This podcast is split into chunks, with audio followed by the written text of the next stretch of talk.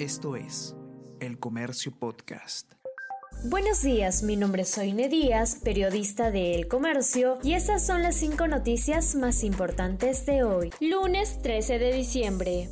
Chats muestran que Ayala presionó en ascensos militares. El entonces ministro de Defensa insistió a través de su edecán para que el jefe del ejército ascendiera a oficiales e integrantes de su escolta. Mensajes contradicen versión de Ayala, quien negó que existieran estas conversaciones. Castillo declarará mañana en la fiscalía por este caso.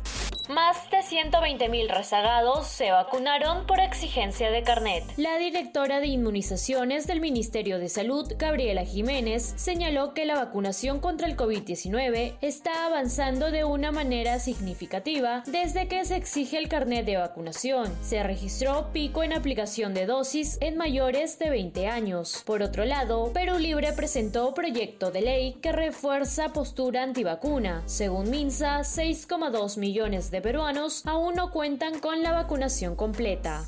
Mirta Vázquez no se opone a que se realice en el Perú la cumbre de Runa Sur. La jefa del Consejo de Ministros, Mirta Vázquez, rechazó que la gestión de Pedro Castillo esté coordinando conceder una salida al mar a Bolivia. Además, dijo que la cita impulsada por Evo Morales no involucra ningún compromiso del Estado peruano.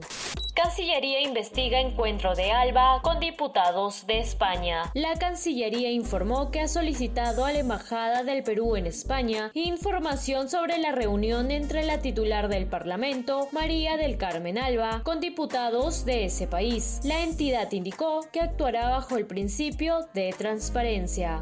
Verstappen, campeón en una final para la historia. El piloto neerlandés de 24 años obtuvo su primer título mundial tras superar a Hamilton en la última vuelta del Grand Prix de Abu Dhabi. A Max Verstappen de Red Bull le favoreció la salida del coche de seguridad para acercarse a su rival Hamilton y luego pasarlo. Tras finalizar la carrera, la escudería Mercedes presentó un reclamo. El resultado final se ratificó cuatro horas después, Bottas, Pérez y Sainz complementaron el top 5 de la temporada.